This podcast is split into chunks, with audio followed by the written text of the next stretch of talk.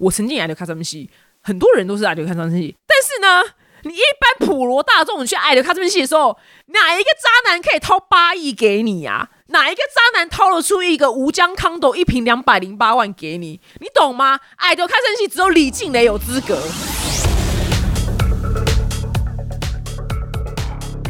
Hello，大家好，我是丹尼表姐。那今天这一集呢，是我的二百五新闻周报，就是会点评这一周国内外发生的大小事情，然后用我自己的二百五心得来讲评。那如果你要听就是非常专业跟有深度的分析呢，拜托你听别的节目，这边就是二百五。我知道大家都很想要听我讲就王力宏跟李静蕾的事情，但我我放到压轴好了，我放到压轴好了，对，因为我怕我在前面讲很容易就整集都在讲这件事情，我觉得不好。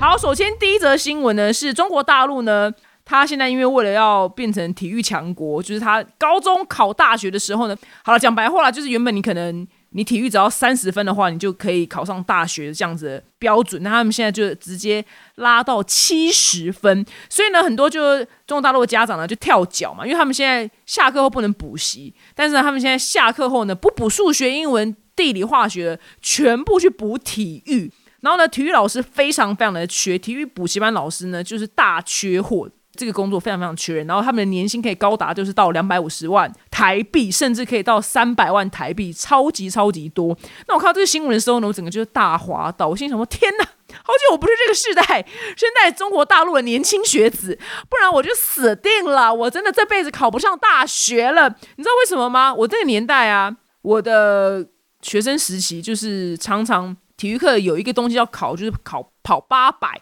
就是操场一圈就两百公尺，反正要跑四圈这样子。我跟你讲，我人生的每一次考八百，每一次跑八百，我都是班上最后一名，真的，我没有开玩笑，真的没有，就是那边谦虚，我永远都是最后一名。然后跳高，永远都把那个杆子给撞到掉到地上。然后跳远永远都跳的有够近，我体育真的烂透了。然后我看到这新闻，我想说：天哪，我真的死定！我真的要是我这个世代的中国大陆年轻人，我真的会考不上大学。我真的就下课要去补体育。所以他们现在爸妈就是把那些呃原本就可能弱不禁风啊，就是那种只会死读书人，全部一窝蜂就是送去去补体育，因为他们太害怕自己的小孩因为体育没有达到七十分，然后就考不上好的大学，也太辛苦了吧！有够恐怖的这。就是我们天生体育不好人怎么办？因为班上都是有些人就天生体育很好。我跟还要打躲避球也是，我那个年代就是很流行打躲避球，我永远就是在里面就是永远第一个被球打到，forever。然后班上就是会有些男生或女生就超级会克球，你知道吗？球打进他们就克住。永远都克不到，永远一颗都克不到，就是第一个被打死。所以呢，如果呢，你就体育不好的人呢，没关系，没关系。台湾目前还没有发展成体育很强的台湾这件事情，所以我们大家就安安稳稳的，就是过目前的现代生活就好了。因为以前为了就是升学啊，很多时候就体育课会被老师就是拿来就是考什么别的学科啊，然后体育课都不上。就现在这种事情在大陆是完全不会发生，因为他就是要你体育很好。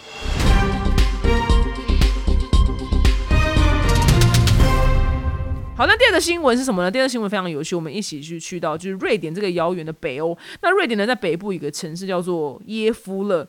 那它每一年的圣诞节的前一个月呢，它就在这个城市的市中心，它就会盖一座就是稻草就是搭建的一个高山羊。那个高山羊其实蛮美的，我看照片，然后它就是用那种稻草，然后很像编织的方法，就编成一大座就是山羊。然后这只山羊呢，就是它命运非常的坎坷，它就不知道为什么就每一年都成为就瑞典民众攻击的目标。就是怎么攻击呢？也不是说去把它拆了，就是大家很爱放火，就是烧它，很特别。就是它只要一盖，然后就是有人会就要放火去烧它。然后今年呢，今年就是十七号，十二月十七号，反正就半夜凌晨三点半左右，就这只羊呢，就是又被放火了，然后就烧光光嘛，因为毕竟它是稻草做的。然后呢，警察呢就真的要去逮捕人，然后真的就捕到一个就四十岁的瑞典男子。然后呢，我就问，就是我的 YouTuber 好友，就是查理，因为她老公是瑞典人嘛，她嫁给 Jonas，然后他们在今天这个录音的当下，他们两只正在瑞典。然后我就传这个新闻给他看，然后呢，我就说这到底是什么意思？然后后来呢，他就问她老公 Jonas，然后他说呢，这只羊呢，就是被放火烧也是一种传统。那我就说，那到底是为什么要烧它？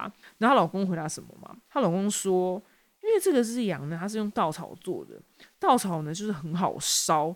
就像是你看到雪，就是很想要去在雪里面就是尿尿，或者看到那种雪就想要去踩它一样。我说这到底什么烂只要 看到女生的胸部就很想捏，怎样？还是怎样？是看到这个香奈儿包包就很想买，是不是？还是我老看到同学便当就很想吃一口，是这样的道理吗？看到这只稻草羊就很想要烧，我想是什么荒唐的答案呢？瑞典人真的一个荒唐的民族哎，但我只能说好险，他不是说哦看到房子就很想烧，或是看到人就很想杀，你懂吗？就就 Holy God 仔不是走这路线，Holy God 仔他是烧这一只稻草羊，然后也没有人会受伤啊，只是我就觉得哦。瑞典人也是一个特殊的民族嘛。那后来因为呢，这只羊就太常被人用火烧了，所以呢，就是它已经变成一个，就是大家都知道哦，它盖好就会被火烧。但是因为它这五年，这五年就是真的还没人去烧它，可能大家烧腻了，所以居然就是瑞典人说哇，我这边屹立不了第五年了，直到今年二零二一年才被烧。就是你可以叫我就是九命怪羊，因为我五年没被烧。我想说瑞典你们真的是蛮 boring 的，怎么这么奇怪啊？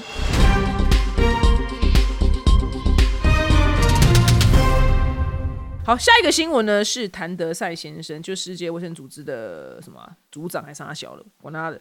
反正谭德赛呢，他就说，二零二二年呢是一个必须终止疫情的年份。我想说，这件事情是由你说了算吗？你就是一直到现在，你到底做了什么事情？不好意思，我个人就非常的直截了当，我非常讨厌谭德赛这个人，因为他在疫情一开始的时候呢，对台湾，呃，在他一个国际的记者会上对台湾讲很不礼貌的话，对，所以我个人非常的讨厌他。然后呢，我想说，这件你从头到尾就是。我也不真的也不知道他在做什么事情，而且就是他看起来就是很脏，我觉得他看起来就是有头虱，对，怎么样？我就是歧视他，因为他也歧视我们，所以我其实他刚刚好，我就是学他而已。我觉得他看起来就有头虱，他凭什么教我们卫生？你懂吗？就是好歹找个就看起来很干净的人教我们卫生吧，怎么看起来就那么脏还教我们卫生？然后呢，他说二零二二年是疫情终几年，疫情必须终。就想说，Come on，excuse me，Mr. Tan，Mr. Sai，这件事情是由你说了算吗？谁不想啊？我也想二零二一年就终止啊。但是就是就是没有办法呀，就是做不到啊。那这件事，我想说，你成天那边开个记者会，这是浪费全世界人的生命，然后还要浪费那些钱，因为想必你也是做点高薪嘛。然后你都讲一些，真的讲些屁话，你知道吗？就我个人就是对于屁话容忍度算高。那我对于谭德赛他讲的屁话，想说哇，他真是屁话之王，Professor of 屁话，这样必须终止疫情。那再下一句是什么？他说他呼吁就是大陆提供就是病毒的起源数据。我只能说他。真的是一个过河拆桥的翘楚，因为他一开始不是就是非常非常的挺就中国大陆，然后就是说中国大陆并没有造成疫情啊什么样之类的。然后呢，可能是因为好处没了什么这，所以他现在居然就是反咬中国大陆说，哎，你要就是交出就是病毒数据什么什么库这样，所以就直接意思是说，对，COVID nineteen 的就是从你们中国缘起的，就是从你们那边发生，就你们就是罪魁祸首。但他之前完全不是这样的态度，你懂吗？我想这个人就完全为我们展现，就什么叫过河拆桥。我只能说，要是啊，要今天习近平真的是。心眼比较小一点的话，或者够狠的话，他他可能明天就会消失在地表上，你知道吗？他真的不知道中国大陆厉害。如果如果他今天惹的是普京，我觉得普京真的很有可能会让他就是明天就直接就是消失地表。对我觉得他在他他在那边攻这些销毁的时候，我希望他可以理解到这些国家的元首都是非常非常的不能惹。OK，这人人品真的非常的糟糕，你懂吗？就是售后服务很烂，对。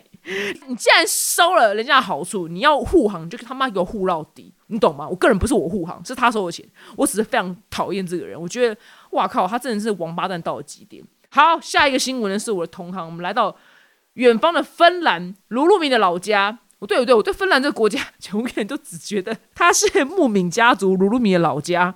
那芬兰有一名 YouTuber 呢，他在二零一三年的时候呢，购入一台就是特斯拉的 Model S。今年开始呢，他就说这台车就出现错代嘛，所以他就把车子就送回原厂修理嘛。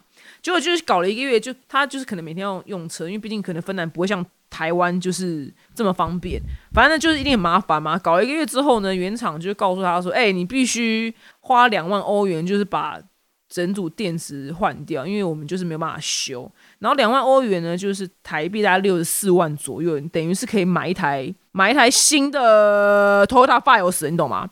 然后他就气炸，然后干嘛？老子把车子交给你一个月，然后你居然最后给我这种答案，他就很生气，他要把说你车子不要修，你给我收回来。他就把是就是收回来，然后他就是去装了三十公斤的炸药，把它装在车上。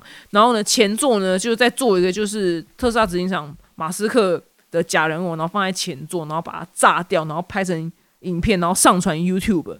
我个人觉得他非常的幽默，因为。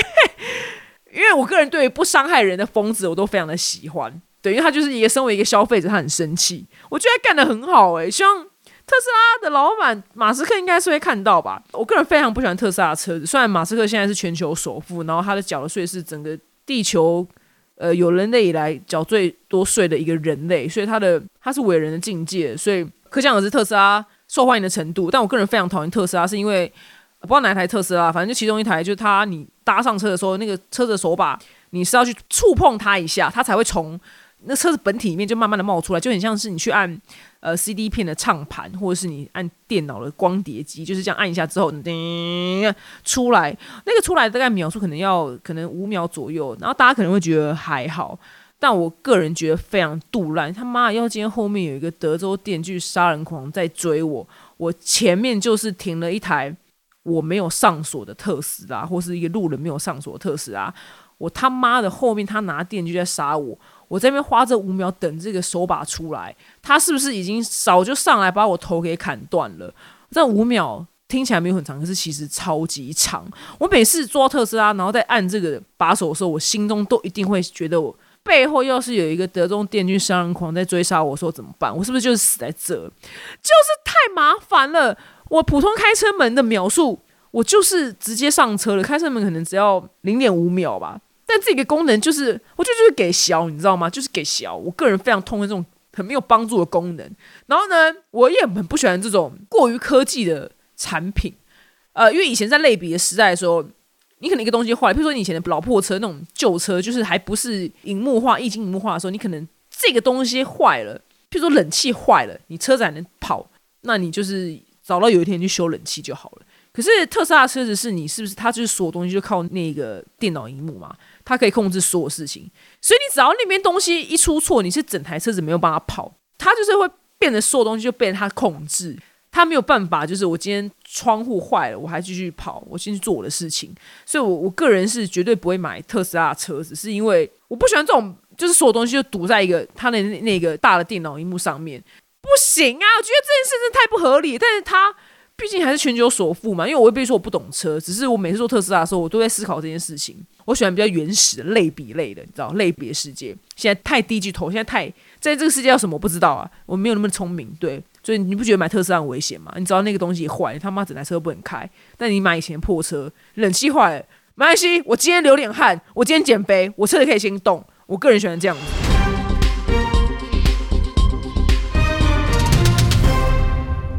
这个新闻呢有点严肃，就是日本有个漫画家叫做铃木健也，那他就经传呢就从德国这个国家进口就是儿童裸体写真集，所以呢在二十号这一天呢，就是日本的警察就把他逮捕了。那他就是从国际包裹里面，就是反正他买的就是不上哪边订订了六本就是儿童色情写真集，然后他家呢还被警察搜出就是四十六本儿童 裸体写真集，我就觉得。他是被抓，但是我个人对于就是恋童癖这种人很很有感触，是因为我看很多非常非常多，我是重度就是犯罪 YouTube 频道的重度观看者，对，所以里面有很多真正的刑事案件是跟关于恋童癖，就是不管是对男童或是女童的性侵害，然后最后杀害。那其中有一个案件让我印象深刻，是有一次在找一个凶手嘛，就是我忘记是男生还是女生的儿童被杀了，然后就是在警方在搜证的过程当中呢，可能就是。就这一区这一区搜，然后就是可能邻居就会通报说，哦，我们那边什么几巷几号住一个人，他很怪，他有恋童癖的倾向，然后他到底做什么事情，你知道吗？他老兄就写情书给邻居的女儿童，就说我爱你，I love you，可能就是我想要娶你，我想跟你谈恋爱，因为长大就不是儿童，所以他就不会喜欢他，你知道吗？所以他也不是说我长大要娶你，他就是我现在想要娶你，然后他因为还太喜欢。呃，一个女儿童，然后那个女儿童然后因病过世还是怎么样，所以他每一天晚上，真的是每一天晚上都去那个女儿童的坟墓前面，就是陪她聊天，因为他太爱那个女儿童了，所以那个女儿童死的时候，他每天都去坟墓陪她聊天，这人就是非常的恶心，你懂吗？就是他没有真的就是去强暴儿童，或是真的犯法，可是因为世界上没有个法律，就是你可以逮捕，就是写情书给。女儿童的人，你懂吗？这是不犯法，但是他购买儿童裸体写真集，他的确是犯法，所以他可以被抓。但是我会说，这些这些很有恋童癖倾向的人，他没有办法被逮捕。可是他就是一颗，就最简单，就不不定时炸弹。他很有可能有一天突然被雷劈到，我今天就是决定我要去强暴这个儿童，你懂吗？就是你没办法预测他的行为，可是这些人他偏偏就是又在社会上行走。然后很有可能被短短的关，然后又放出来。那虽然这个日本的漫画家他并没有真的去做这些事情，可是他如果未来被放出来，他有很高的可能会去会去做这件事情，你懂吗？就是他非常的危险，这件事情我是觉得不太可能被教化。先说我必我不是我不是心理学家，我不是什么专业的医师，但我觉得这东西就是 Lady Gaga 那首歌，就是 Born This Way，他天生就喜欢儿童，他对儿童就是有难以言喻的性欲。这件事情没有办法被导，我觉得很难被导正。所以，我我觉得这些人呢，像那个那个莫名其妙，我刚刚讲那个在美国真实的那个案例，写情书给儿童的，想要娶她干嘛的，而且是那种是真的情书，我是什么什么月光下什么想到你的脸，我就会很兴奋，就很恶心啦。这样，我觉得他们身上都应该装一些很明确的那种电子脚镣，还是什么之类，就是他恋童癖，你知道吗？要告诉整个城镇的人，整个城市人，然后只要他住在你家附近，或是他靠近你家小孩，就是要逼逼叫。我觉得，我希望可以有人可以发明这样的机制，是因为不是这件就很危险，你知道吗？他在社会上，他就是危险，他就是危险。我觉得他没有任何任何被容许的空间。虽然我个人是没有生小孩，但是我我个人觉得他完全没有容许度，完全没有。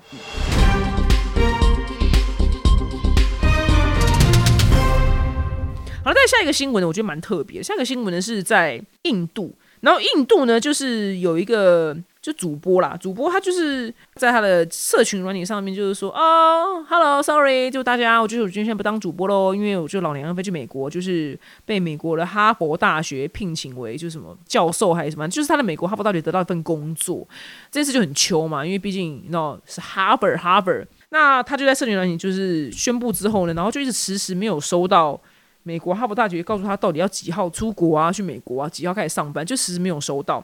后来他就自己去，他们可能原本是用信件来往嘛，反正总而言之，他后来就可能打电话去哈佛，就是我也不知道转接什么部门啊，反正总而言之就是哈佛说，哦，我们从来就没有给你这个职位，就是没有这件事情，我们也查不到你的名字，所以他等于被诈骗了，你知道吗？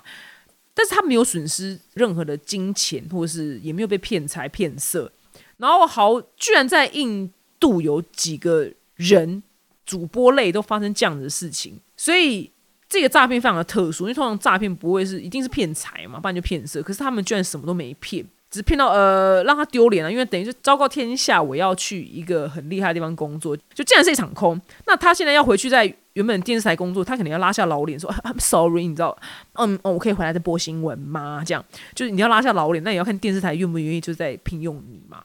因为他说你他妈原本都要去哈佛了，怎样怎样看不起我们是不是？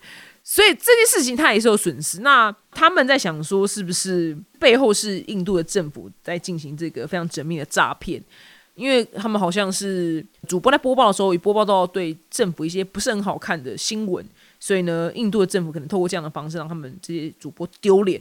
呃，对这些我很有感觉的地方，是因为很多人在玩教乱节的时候，然后我真的好几个朋友，他有遇到一些状况是。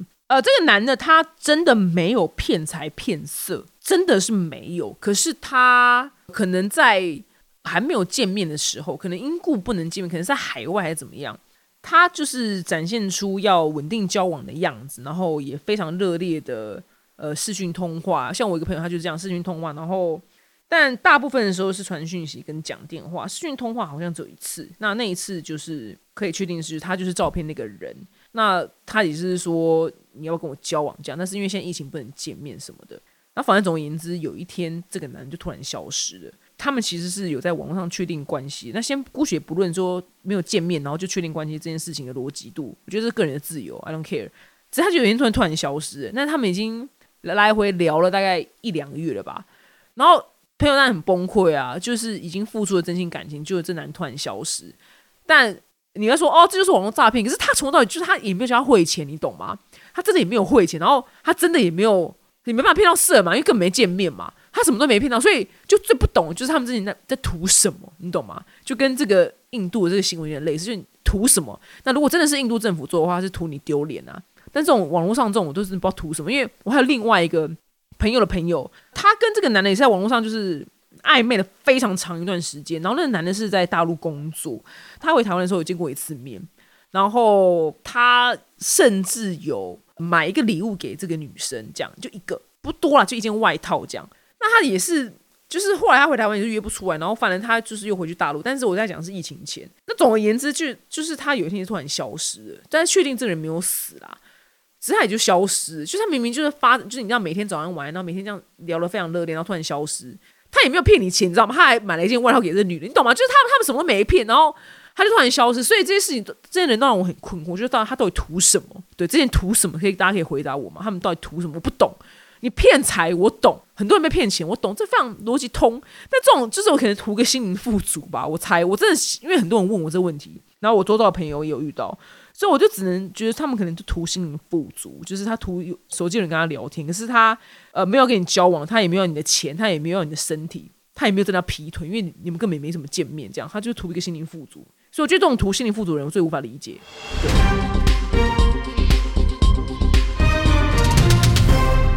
好，最后一个新闻呢是王力宏跟李静的新闻，那这件事新闻闹得非常沸沸扬扬。我个人的意见非常的政治不正确，所以我个人也是很害怕，就是要讲完就马上被炮轰致死，会被钉上十字架烧死，那就进猪笼。但是我觉得我还是可以，我还是想讲好了。我觉得算了，就不满意要骂，把留言全部关起来。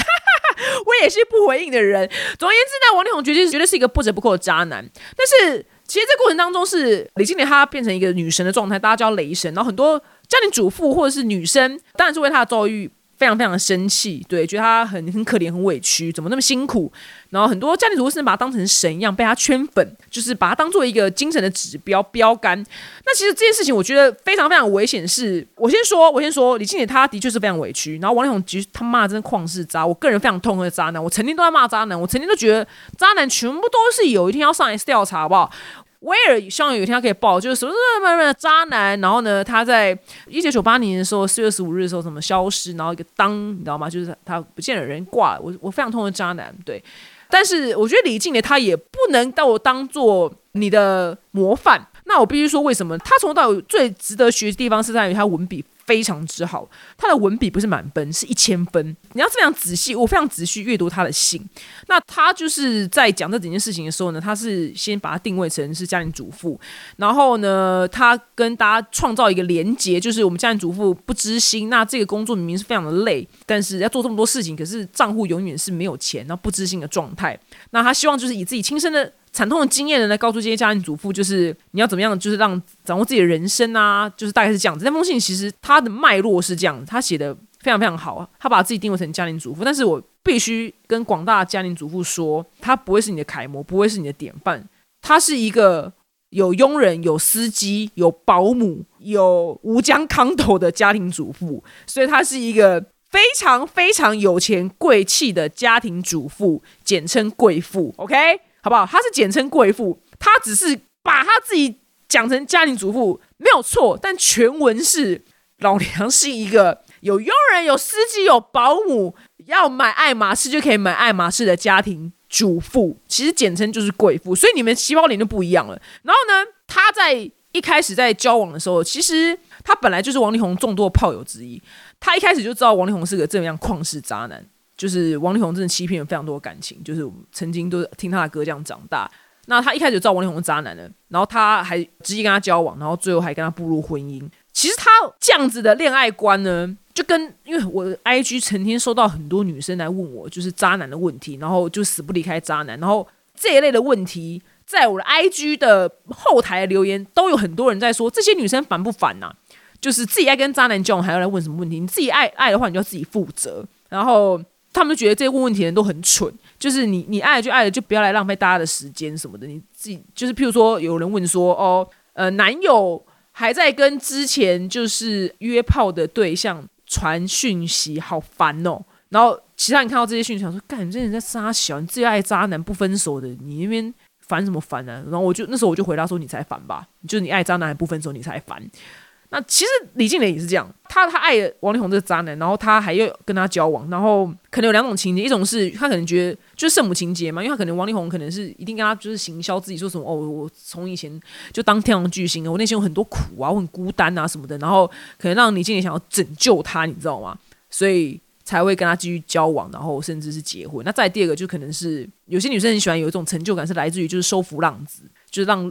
浪子这艘漂泊船最后停在我这个港口，我很有成就感。很多女生都有这个心态，我不知道她是哪一个心态啦，因为我跟她也不认识。那一定是这样的，不然你不会那么执意的想要跟一个这么渣人就是结婚，因为他从一开不是他从一开始就渣，你知道吗？就是很像很像你走进玛莎拉蒂，玛莎拉蒂一台就是要五六百万，很贵哦，很贵。先生，你确定你要买吗？你确定吗？Are you sure？我就是这么贵。然后你买了，买了家大骂干，玛莎拉蒂也太贵了吧！他妈的，他怎么这么贵啊？他赛车这么贵，你懂吗？他就是这样的道理。就是你本来就知道王力宏是渣男的，然后你现在在骂他是渣男，就是只是你本来就是知道玛莎拉蒂这么贵，你为什么还要买玛莎拉蒂呢？所以李静蕾他的确是很委屈，可是他在他的爱情观，其实我不建议就是女生去学习，因为他他的爱包容度非常非常的宽广。因为你看哦，他其实所有的蛛丝马迹。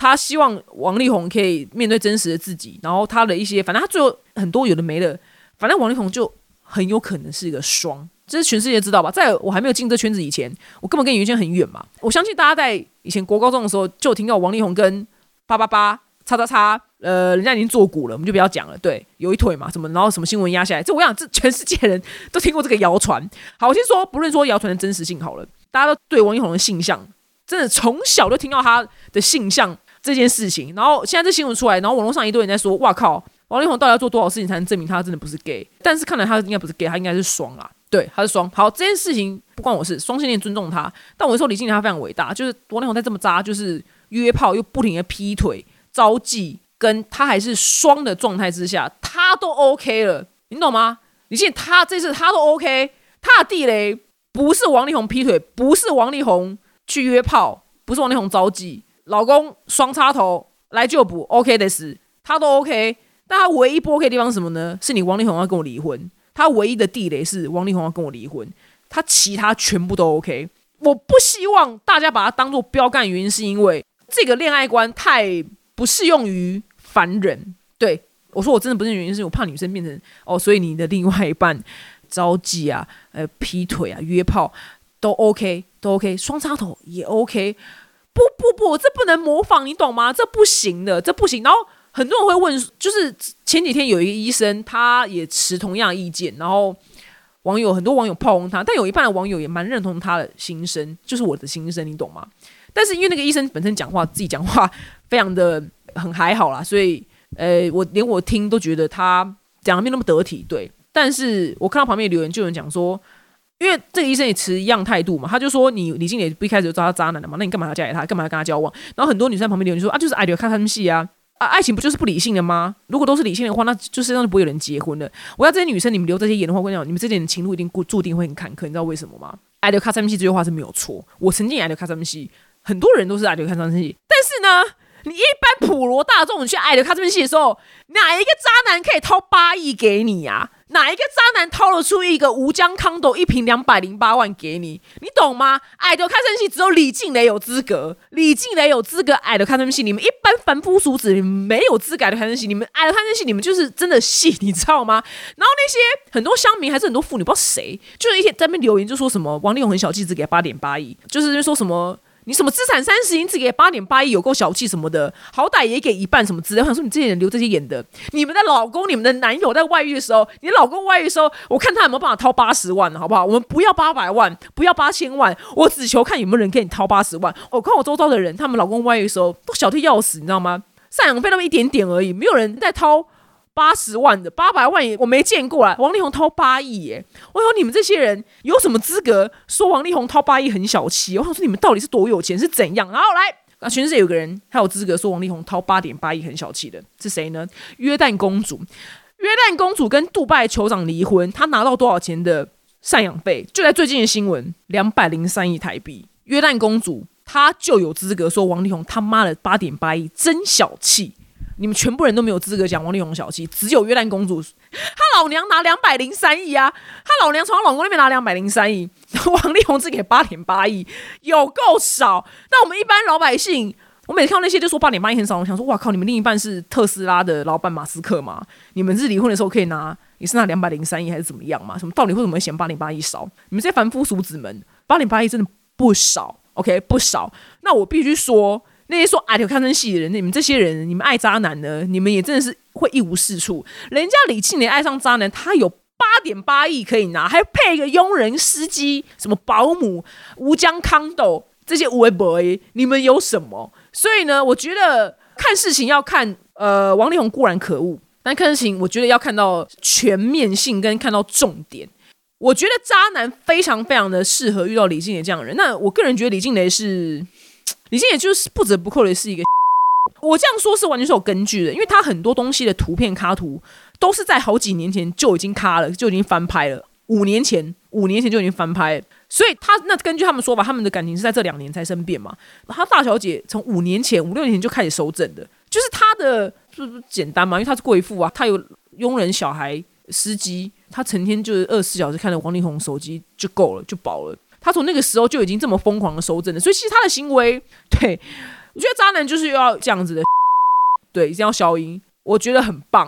应该说，我这个词不是在对他批评。我觉得所全世界所有渣男都需要遇到一个，因为这样渣男才有可能会灭绝，你懂吗？因为太多女生都只停留在前面的阶段，就是哦，你劈腿、招妓、约炮都 OK，都原谅，待在婚姻里面。那这些人就有通行证啊，他为什么要改进？我为什么要变得不渣？反正我渣，我老婆、我女友还是在嘛。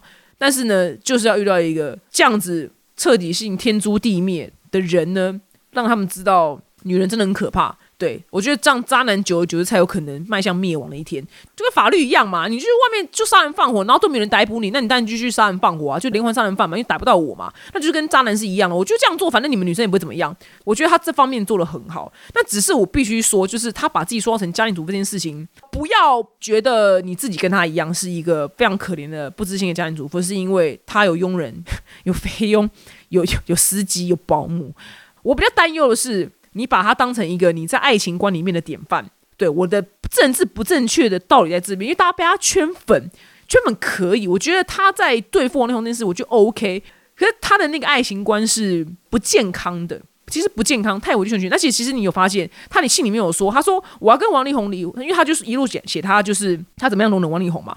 那他最后讲说，就是我不肯离婚的时候，王力宏先生用就非常。难听的话就是咒骂我啊，侮辱我，什么冷暴力？哎，你看他大小姐不肯离婚呢，他不肯呢。王力宏这样，他都不肯离婚的，还要搞了王力宏骂他。哎，他今天真的会俩公，原因真的不是因为王力宏约炮干嘛，是因为王力宏要离婚的。他从头到尾要的都是王力宏的爱，你懂吗？他从头到尾要的真的不是王力宏的钱，他要的是王力宏的爱。他对王力宏爱真的非常非常的，我觉得就是电影控制里面的 Amy。